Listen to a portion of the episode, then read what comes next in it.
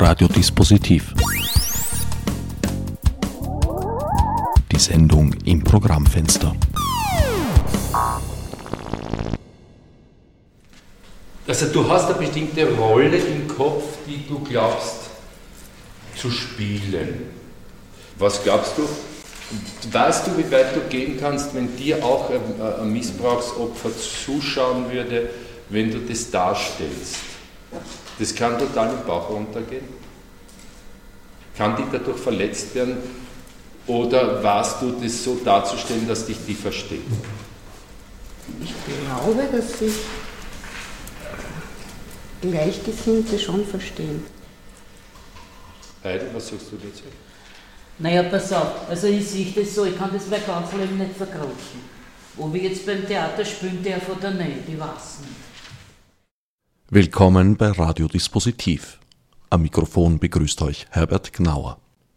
Die eben gehörte Aufnahme stammt von einer Probe des Dreiraum Anatomietheaters, wo dieser Tage heftig an der Produktion Pension F gearbeitet wird, deren Premiere Montag kommender Woche bevorsteht. Heftig ist auch die Auseinandersetzung, die außerhalb des Theaters um diese Produktion geführt wird. Seit Gerald Ebinger, seines Zeichens mit Kulturagenten betrauter Mitarbeiter der Wiener FPÖ, lauthals zum Frontalangriff gegen den seiner Auffassung nach und in seinen Worten unglaublichen Skandal und Schlag ins Gesicht der Opfer blies. Schon alleine der Titel des Stückes Pension Fritzl sei verabscheuungswürdig genug, so dass es sofort gestoppt gehöre. Zitat Ende. Dass sie im Inhalt und Ausrichtung besagten Stückes völlig unbekannt waren, ja sein mussten, da es keinen geschriebenen Text gibt und der Ablauf eben erst entwickelt wird, war ihm kein Hindernis mit gewohnt dumpfen Federhieben tatkräftig unterstützt wurde er dabei von der ortsansässigen Journaille. Wenig überraschend tat sich das kleinformatige Medienimperium rechts des Donaukanals ganz besonders hervor. Namentlich verdient gemacht haben sich vor allem Richard Schmidt, Chefredakteur der Gratispostille heute im Untertitel Kein Morgen und Michael Janet letzterer möglicherweise beseelt vom Bestreben, sein erst kürzlich vom Branchenblatt Der österreichische Journalist preisgekröntes Zitat Gspür für Schreibe neuerlich unter Beweis zu stellen. Doch hören wir, wie Hupsi Kramer, seit Jahren renommierter Theatermacher und Prinzipal des Dreiraum Anatomietheaters, den Hergang schildert die Aufnahmen, die im Folgenden zu hören sein werden, wurden zum Teil bei Interviews gemacht, die von meinen Kolleginnen und Kollegen Christina Höfferer, Andreas Kloner und Jan Molacek geführt wurden. Ich habe zusammengearbeitet mit meinen Kollegen schon vor vielen Jahren dadaistische Sachen. Äh, wo man ja weiß, dass Dadaismus eine Reaktion auf einen Weltkrieg ist, weil das ein anderes Kulturverständnis plötzlich passiert ist. Und der heißt Hermann Fritzl und der ist ähm, Mitte November letzten Jahres zu mir gekommen und hat gesagt, das war für ihn ganz sonderbar, wie der Hermann, wie der, diese Josef F-Geschichte. Weil er ist im Auto gefahren und hat nicht gewusst, wie der heißt und sagt, der muss Fritzl heißen. Da ist auf die Idee gekommen, eine Art Mediengeschichte zu machen und mich gefragt, ob ich das gut finde, ob wir das miteinander machen. Ich habe gesagt, ich finde das einfach sehr gut und auch sehr wichtig, weil ich schon immer durch die Campusgeschichte, der Forschung, einfach es wirklich ekelerregend finde, wie diese Art von Boulevardmedien oder Yellow Press mit diesem mit diesen Problem umgeht, das eigentlich die Wunde dieser Gesellschaft ist. Machtmissbrauch, Gewalt in der Familie, äh, Inzest, also alle diese Dinge, die aber zu dieser patriarchalen Gesellschaft gehören, die praktisch eine Struktur der Gesellschaft sind und da die Herrschaftsverhältnisse aufrechterhalten. Mich hat interessiert an der Geschichte das Mediale, und zweitens die Problematik, ich habe ja bei Hitler, wenn ich den spiele, suche nicht das Beste, sondern in mir. Als Österreicher, wer ist der Hitler in mir? Bei Fritzl. Was ist der Fritzl in mir? Ausgehend von der Idee, dass der Fritzl mein kleiner Fritzl war. Das heißt, er war mein kleines Fritzl Buberl. Was ist die Geschichte dieses Josef F. vom kleinen Fritzl? zu diesem sogenannten Monster, was ein völlig blöder Begriff ist, wie Unmenschlichkeit in KZs. Das ist unmenschlich hätte man, es ist menschlich. Und weil es menschlich ist, hat in mir und in Ihnen, in jedem ist der Heilige und auch der Mörder. Haben Sie mit so einem großen Interesse für den gerechnet und auch mit solchen kontroversen Reaktionen? Man, man hat Sie als, ich weiß nicht, es gibt, es gibt viele, viele Kritik und, und ich glaube, glaub, seitens FPÖ oder, oder so. Das an zwei Dinge. Das eine ist, wir haben schon ein Programm heraus gehabt vor Weihnachten, wo das drinnen stand, hat keiner reagiert. Bei der zweiten Presseaussendung, war er erste schon vor Weihnachten, ist es auf den Tisch eines FPÖ-Menschen gelandet, Kultursprecher Ebinger in Wien, und der hat sofort einen unglaublichen, äh, verhetzenden Artikel gegen mich persönlich geschrieben, welche Sauerei, wie ich Österreich schlecht mache, mit diesem, dass ich die Opfer verhöhne, mit einer Incestkomödie, was ich wird schon das ist am nächsten Tag sofort in den österreichischen äh, Hauptmedien des Boulevard gestanden, also die, im, im Heute, das ja den, der, der Schwiegertochter von Dichern gehört und am Sonntag war sofort vom Chanet, das ist ein wichtiger Mann, also man, äh, wichtig unter Anführungszeichen, weil er eben immer wieder so wie früher der Staberl und der hat mich auch, also abgesehen davon, was ich tue, auch persönlich dann total. Also das ist immer die Methode. Jemanden zerstören, seine Existenz vernichten wollen, das Theater gehört geschlossen, äh, die Polizei muss eingreifen. Der andere Aspekt ist der, der mediale. Der mediale ist, dass einfach es um Profite geht. Das heißt, da geht es nicht darum, unter dem, unter dem scheinheiligen Deckel der Moral muss man jetzt sagen, die armen Opfer, den bösen Täter. In Wirklichkeit zerrt man diese Opfer permanent ins Bild und pornografisiert es. Weil sehr viele neurotisch kodierte Menschen, für die ist das praktisch wie eine Wix-Vorlage. Die geilen sich an sowas auf, das weiß man. Das heißt, das ist aber regulativ in der Gesellschaft. So wie im Mittelalter man gerannt ist und, und zugeschaut hat, wie der andere erhängt, erwürgt oder gevierteilt wurde, hat man jetzt in der Früh oder in der U-Bahn diese armen Bevölkerung, die schwer arbeiten muss und keine Zeit hat, sich zu bilden, wo man die Bildung versucht, dass das verhindert wird, denen wird das ins Hirn reingesteckt und da findet es gute, gute Antennen. Gibt es auch, ich weiß nicht, Drohungen gegen. Ah, Drohungen gibt es immer. Also seit ich diese Hitler-Geschichte am Opernball gemacht habe, gab es gegen mich immerhin Drohungen, sowohl also verbal draußen als in Kommentaren von Blogs oder irgendwas, wo man Folterungen dann angedroht werden oder eben mit mir, ja, mehr sperrt mir ein, 19 Jahren, dann wäre ich schon selten im Köller. Also, aber das verstehe ich aus der, aus dem, was mit dem Menschen passiert, die so verhetzt werden. Weil wenn ich ständig in der einzigen Zeitung, die lese oder lesen kann, die ja hoch, höchst subventioniert, frei hergeschenkt wird, dann also dass einer herausgepickt wird, der alle Charaktereigenschaften hat, die ich selber verdränge, nämlich den Mörder in mir, den Vergewaltiger in mir.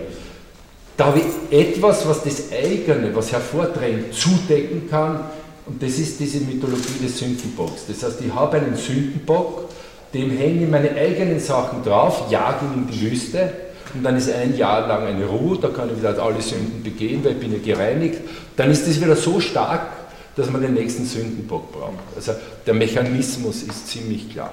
Letzte Frage, glauben Sie, dass Ihr Stück kann die Opfer irgendwie verletzen oder so, sowas? Ich kann mir es schwer vorstellen, ich arbeite mit Opfern. Äh, ich arbeite schon lange mit sogenannten Opfern. Das heißt, ich habe einen großen Respekt vor ihrer Würde, auch vor allem mit der, mit der fürchterlichen Geschichte mit dieser Familie F in Amstetten oder weil das einfach ich das Glück hatte, dass man mich so nicht vergewaltigt und misshandelt hat. Daher werde ich es tunlichst vermeiden, Opfer in irgendeiner Weise äh, in die Position des, einer Opferposition der Verhöhnung zu bringen. Mit besonders geplusterten Federn ziehen also eben jene Medien im Namen der Opfer zu Felde, die sich euphemistisch gesagt sonst nicht gerade durch besonders rücksichts- und vor allem auch einsichtsvollen Umgang mit ihnen auszeichnen. So scheint das auch die Psychotherapeutin Jasmin Randall zu erleben. Ich habe mich an den Herrn Kramer gewandt, weil ich seit einem halben Jahr versuche, das Thema Opferschutz an die Medien zu bringen. Das ist mir leider nicht geglückt, weil von mir verlangt wurde, Missbrauchsopfer zur Verfügung zu stellen zur öffentlichen Ausweidung. Das habe ich verweigert, weil für mich das eine Fortsetzung von Missbrauch darstellen würde. Wer hat das von Ihnen verlangt? In welcher Form, wenn ich fragen darf? Die Journalisten wollen Opfer. Echte Opfer mit Namen und Gesicht und Foto und grausligen Geschichten, an denen man sich dann pornografisch vergehen kann noch einmal. Also so wie wir es jetzt alle erlebt haben, so im, im, im, im Zug der, des Falls Campus, genauso im, im, im Ja, Sie wollen persönliche, persönlich Betroffene persönlich sehen, fotografieren, interviewen. Sie arbeiten persönlich sehr viel mit Opfern. Ich bin Psychotherapeutin und als Psychotherapeut lebt man zu nahezu 50 Prozent äh, von der Arbeit mit sexuell Missbrauchten. Arbeiten Sie mit Tätern auch? Ich würde mit Tätern arbeiten, die Täter kommen leider nicht. Also Täter äh, sehen ihren Therapeuten äh, erst dann im Zug eines Strafvollzugs zum ja, Beispiel. Ja. Mm, das Interessante ist, dass diese Aufteilung von Täter und Opfer eine sehr problematische ist. Es fühlen sich die Opfer in der Regel schuldig. Es fühlen sich die Opfer nicht als Opfer. Die meisten Menschen betrachten etwas als sexuellen Missbrauch, wenn es zur Penetration kam. Das ist in den allerseltensten Fällen so gewesen. Die meisten Opfer spielen das, was ihnen passiert ist, herunter. Und es gibt in jedem, der Inzest erlebt hat, etwas, das nennt man ein Täterintrojekt. Also der Täter wurde in die Psyche aufgenommen. Es gibt etwas ganz Destruktives, das Teil dieser Psyche geworden ist und an das man im Laufe einer Therapie herankommen muss. Das heißt, schuldig fühlen sich in der Regel die Opfer und zwar wesentlich mehr als die Täter. Die Täter haben wenig Einsicht, dass sie jemandem geschadet haben. Entspricht es den Tatsachen, dass die meisten Täter, also die Karriere oder sagen wir die Geschichte der meisten Täter mit einer Opferrolle begonnen hat? Das wird wohl so sein. Ich erlebe es, dass ähm, Missbrauch weitergegeben wird von Generation zu Generation. Mehrfach, oft in mehreren Strängen, dass ein Täter, eine, ein, ein Opfer, ein Mann, eine Frau heiratet, die selber wiederum Opfer war, der Mann dann wiederum die Kinder missbraucht, die Nichten. Das geht von einer Generation in die nächste und wichtig wäre es, das in jeder Familie einzeln zu durchbrechen. Was noch interessant ist und unbedingt zum Missbrauch dazugehört, ist das Schweigen. Das Schweigen ist das Wichtigste und die Voraussetzung dafür, dass Missbrauch stattfinden kann. Und man nennt diese Familien auch Festungen des Schweigens. Und zwar schon vor dem Missbrauch. Da geht es nicht nur darum, diesen Missbrauch zu verschweigen, sondern es sind Familien, die abgeschottet sind, die keine Besucher haben. Da gibt es keine Geburtstagsfeste, da kommt nie wer zu Besuch, die sind abgeschlossen. Das sind die Nachbarn, wo man nie eine Tür über die, äh, einen Fuß über die Schwelle setzen kann. Und dieses Schweigen ist das, was diese Problematik so mörderisch macht. Und dieses Schweigen setzt sich auch fort nach dem Missbrauch, auch nachdem der Missbrauch aufgeflogen ist. Und dieses Schweigen setzt sich auch fort in dem, wie medial umgegangen wird jetzt damit. Es gibt die Sensation, der Täter ist ganz böse und schrecklich, monströs und das Opfer ist arm, fertig sind wir. Es, es wird dann auch nicht geschaut, was passiert mit dem Opfer, was braucht das Opfer, was will das Opfer, wie kann man ihm helfen, da ist dann auch Schluss. Da wird dann auch geschwiegen. Ich denke, es hat was mit dieser Dynamik, mit dieser speziellen auch zu tun. Wie ist die Chance oder Prognose, diesen teuflischen Kreislauf zu durchbrechen innerhalb einer Familientradition? Wenn die Menschen Hilfe suchen, ist ja mal der erste Schritt getan. Und es ist äh, sehr schwierig, diese Menschen oft dann in der Therapie zum Sprechen zu bewegen. Die haben keine Worte, die können keine Gefühle benennen. Es, es gibt keine Sprache, es ist quasi auf einem vorsprachlichen Niveau. Wenn Sie mal sprechen, werden Sie den Täter in Schutz nehmen oder die Täter oder noch schlimmer die Täterin. Ähm, werden Sie den Missbrauch runterspielen, das klein machen. In dem Moment, wo, die, wo diese Menschen Hilfe suchen, ist sehr viel möglich. Warum sagen Sie noch schlimmer die Täterin? Ich denke, das allergrößte Tabu ist sexueller Missbrauch durch Mütter. Glauben Sie, dass das besonders verbreitet ist? Oder? Das mit diesen Dunkelziffern ist eine sehr schwierige Sache. Und welcher Mann würde zugeben, von seiner Mutter sexuell missbraucht zu werden? Es ist noch ein wesentlich heikleres Thema. Ihren Bezug zur Produktion des Dreiraumtheaters beschreibt Jasmin Randall folgenderweise. Ich nutze äh, diese Situation, um Öffentlichkeit äh, und Gehör mir zu verschaffen, was den Opferschutz anbelangt. Und ich sehe mich letztlich da auch als Anwältin meiner Patientinnen und Patienten. Das heißt, Ihr Anliegen ist der Opferschutz? Ja, ja. Das eine ist der Opferschutz, das andere wäre die Prävention, die ich für sehr wichtig halte. Es gab in Berlin oder es gibt in Berlin, äh, Berlin ein Projekt der Charité. Die haben in ganz Berlin plakatiert, lieben, lieben Sie Kinder mehr, als sie es wollen und haben Männer mit pädosexuellen Fantasien und Impulsen gebeten, sich zu melden. Man wird denen anonym Therapie zur Verfügung stellen. Und es haben sich Hunderte gemeldet. Hunderte aus Berlin, aus ganz Deutschland, aus ganz Europa. Und das finde ich doch ganz spannend. Es wäre ein ganz einfacher Weg, Prävention zu betreiben. Das würde ich ganz wichtig finden. Aber ist das jetzt eine spezielle Berliner Situation? Weil vorher haben Sie gemeint, die Täter lernt man als Therapeutin eigentlich erst dann äh, kennen, wenn sie bereits im Strafvollzug sich befinden. Es haben sich dort viele gemeldet mit pädosexuellen Fantasien und Impulsen. Das heißt nicht, dass sie dem folgen. Es gibt viele Männer, und das habe ich schon auch erlebt, die sich jetzt äh, Kinderpornografie im Fernsehen anschauen, die sagen, ich schäme mich für meine Fantasien, ich würde einem Kind nie was tun ähm, und die sich so in Therapie begeben. Das heißt, bevor jemand zum Täter oder zur Täterin geworden ist, äh, ließe sich der oder diejenige noch abholen. Mit der Tat ist dann eine Schranke überschritten, wo man wahrscheinlich ganz schwer noch zurück kann. Wenn Sie dazu mehr wissen möchten, würde ich Sie bitten, sich an den Joni Brem der Männerberatung zu wenden. Der hat jetzt 10 oder 20 Jahre Erfahrung in der Arbeit mit Tätern. Ich möchte nicht über etwas reden, das ich nur aus Büchern kenne oder nur marginal kenne. Das mache ich nicht.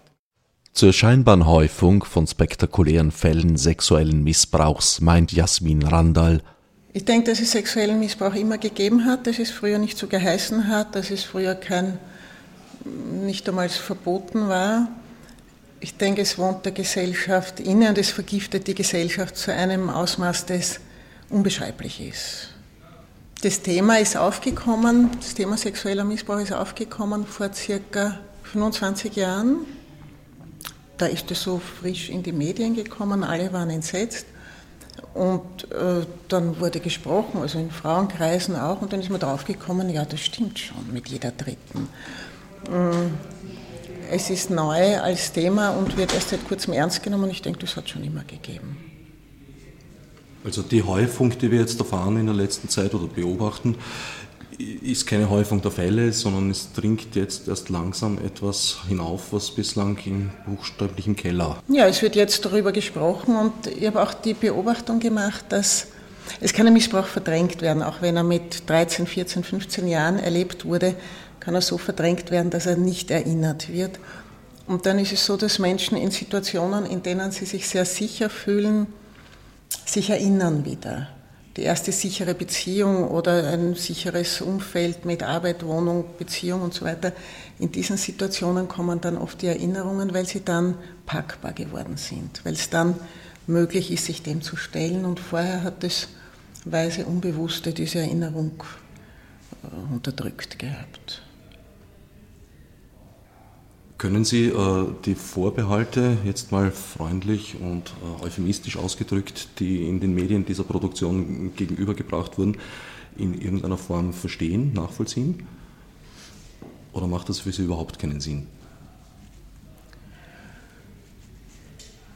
Die Medien wurden kritisiert, die Journalisten wurden kritisiert für ihren Voyeurismus, für ihre pornografische Berichterstattung. Darum dreht sich ja wohl auch in dem Stück und äh, attackieren den, der das aufzeigt. Das ist ein ganz, ein mm, ganz üblicher Prozess und weiter brauche ich das, glaube ich, nicht zu kommentieren.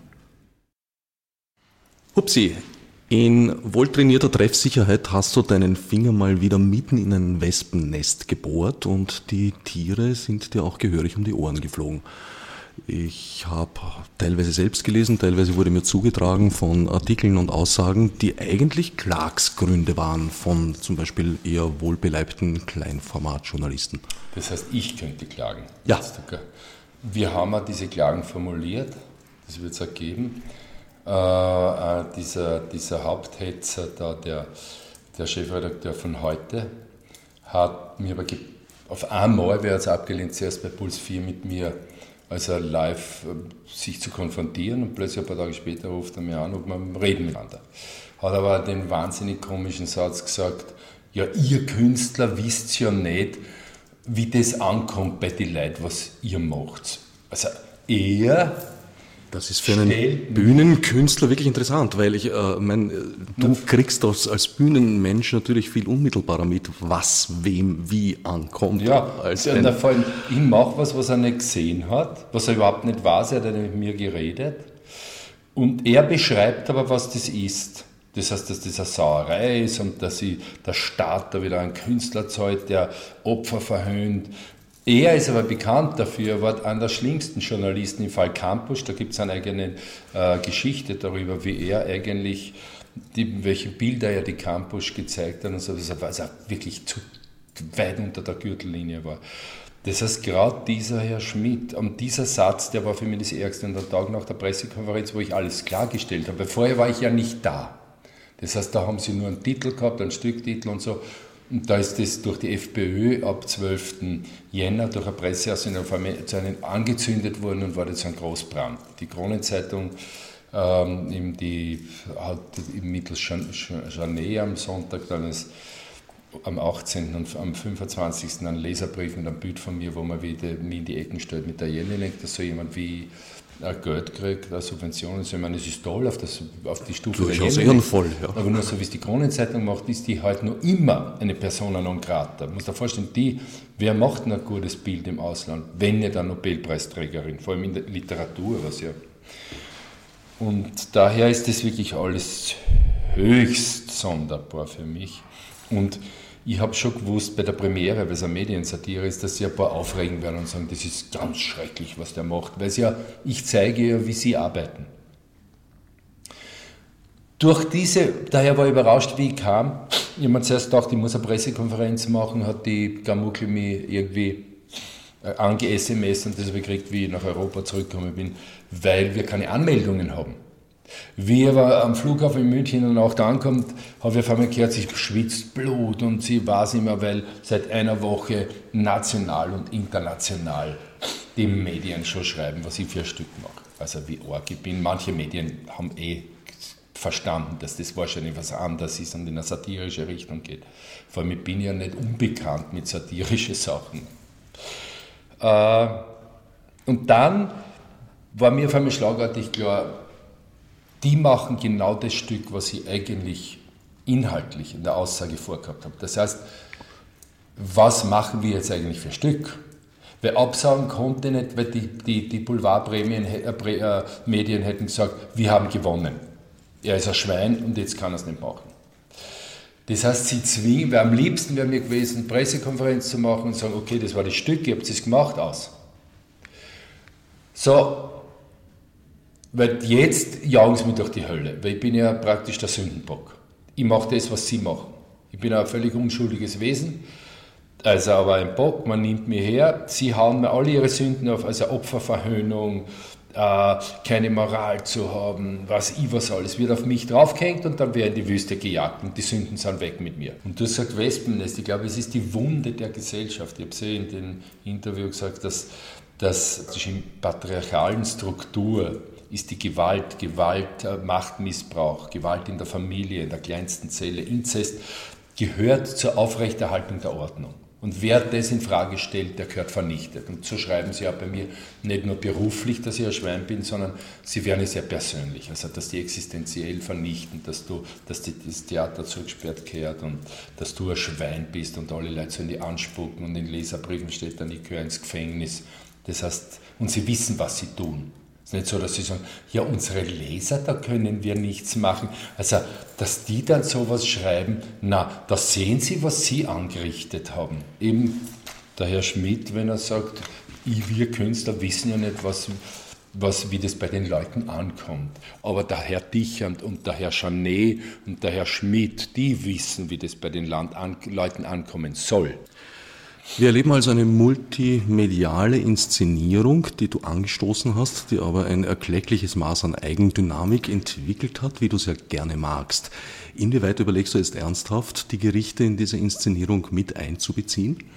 Äh, das interessiert mich so nicht. Schau, ich beschimpfe den Chanet nicht, sondern er ist eigentlich arm. Du hast in dieser Produktion einige Menschen mit einem sehr authentischen Hintergrund da versammelt. Und jetzt bei der Probenarbeit, die ich beobachten konnte, äh, hat man teilweise das Gefühl, dass du hier eigentlich diesen Menschen eine Plattform geben möchtest, sich zu äußern zu ihren eigenen Schicksalen. Schau, seit meiner Arbeit in der Memmannstraße, wo ich mit, mit ja, äh, Obdachlosen gearbeitet habe, sind mir die Menschen sehr lieb geworden. Und, und damals hätte man sagen können, okay, die Produktion war erfolgreich, das war's, danke, tschüss, Papa. Und da wusste ich einfach, man kann nicht einfach mit Menschen als Material arbeiten, sondern man muss weitergehen. Und seither arbeite ich immer mehr und mehr, mache ja viel mehr. Obdachlose machen Ferien, Asylanten machen Ferien. Das heißt, weil ich sage, eine Gesellschaft ist so stark, wie sie mit ihren Schwächsten umgeht. Und Theater ist für mich von, im Griechischen war ein Heilsprozess. Auf der anderen Seite war der Asklepion-Tempel, also die, die, die, die, praktisch das Spital der damaligen Zeit, die Ärzte. Auf der anderen Seite ist man rübergegangen ins Theater und hat den ganzen Tag so wie eine Geschichte über den Peloponnesischen Krieg, der gerade unmittelbar war, verfolgt und die Wunden, die Dramatisierung erlebt. Auch das gehört zum Heilsprozess. Also, also Theater im ursprünglichen Sinn, auch Komödie. Wenn die Leute lachen können, befreit sich etwas in ihnen. Also ich habe Theater immer betrachtet, ich komme aus einer Arztfamilie, mir gefällt die herkömmliche Medizin nicht also ich bin einfach ein Lernender. Das heißt, über das Theater habe ich sehr viel erfahren, über mich selber, meinen Körper, über Training, über Denken, über Materialien zu meiner Bewusstseinsentwicklung. Und vor allem, wir wollen ja alle gesünder sein als krank. Und insofern ist es einfach auch äh, die Arbeit mit den anderen eine Arbeit an mir. Nur über den anderen erfährst du dich. Das heißt, wenn ich mir aber meinen, meinen Blick nach oben richte und ich möchte jetzt ein Hollywood-Star werden, das ist mein einziges Ziel, dann erfahre ich vieles nicht. Und dann werde ich wahrscheinlich schrecklich scheitern und sehr unglücklich werden. Bin aber mit solchen Menschen beieinander, kriege ich wahnsinnig viel täglich. Weil mit denen ja selten jemand so offen umgeht. Und da sind viele beieinander und das ist eine große Offenheit. Und mein Theater hat sich immer ausgezeichnet. Eigentlich hat er Funktion gehabt, auch Kommunikation, ich sage nicht Theater, ich nenne es Kommunikation. Und du willst ja auch mit jemandem reden, mit dem du dich wohlfühlst. Könnte man sagen, ist ein therapeutischer Moment. Die Premiere ist Ende Februar vorgesehen. Pension Fritzl ist ausverkauft. Die Pensionen in Österreich sind voll. Premiere ist am 23. Äh, Februar, aber es ist so voll, es ist überhaupt alles ausverkauft. Das heißt, es sind so viele Medien da und, und, und so das war ausverkauft, da habe ich nicht einmal mir umdrehen können. Hast du konkret Journalisten eingeladen, die sich da besonders hervorgetan haben, sich das Stück dann anzuschauen? Nein. Nicht. Nein. Die müssen sich anstellen wie alle anderen. Naja, schau, wir haben bestimmt einen zweiten Tag aufmachen müssen, weil bestimmte Länder wie Norwegen oder so mit Kamerateams äh, keinen Platz mehr haben bei der Premiere. Also für die haben wir dann einen anderen Tag aufgemacht, wo sie alle kommen können. Wie viele Vorstellungen wird es geben? Vorläufig so fünf, sechs oder was. Und im April, da gibt es dann Karten. Jetzt nur haben wir Wiederaufnahme von 15. bis 18. April, glaube ich. In der aktualisierten Fassung natürlich dann. Bei Vorstellung kann man nicht sagen, es wird jeden Tag ein bisschen was anderes sein. Wird ein hoher Improvisationsanteil drin sein? Das ist immer der Fall. Also Theater interessiert mich auch bei Stücken wie die Lady Windermere, die wir wieder aufnehmen, ist zwar ein sehr exaktes Stück, aber mich persönlich interessiert immer viel mehr, wie lebendig kann es gestalten, das Exakte. Nur da ist es natürlich noch ärger, weil, weil wir reagieren. Wir sind wirkliche Actors, Reactors. Wir reagieren sehr stark ad hoc. Daher arbeite ich mit meinen Leuten so einfach erzeuge Situationen und sie sind sehr spontan und sehr authentisch. Unterdessen wurden unmittelbare Folgen der emsigen Medienarbeit manifest. Neben den bereits gewohnten Drohungen wurde das Dreiraumtheater in den letzten Tagen mehrfach Ziel von Anschlägen und vandalistischer Zerstörung. Die Premiere soll dem Vernehmen nach freilich trotzdem und unter Polizeischutz stattfinden.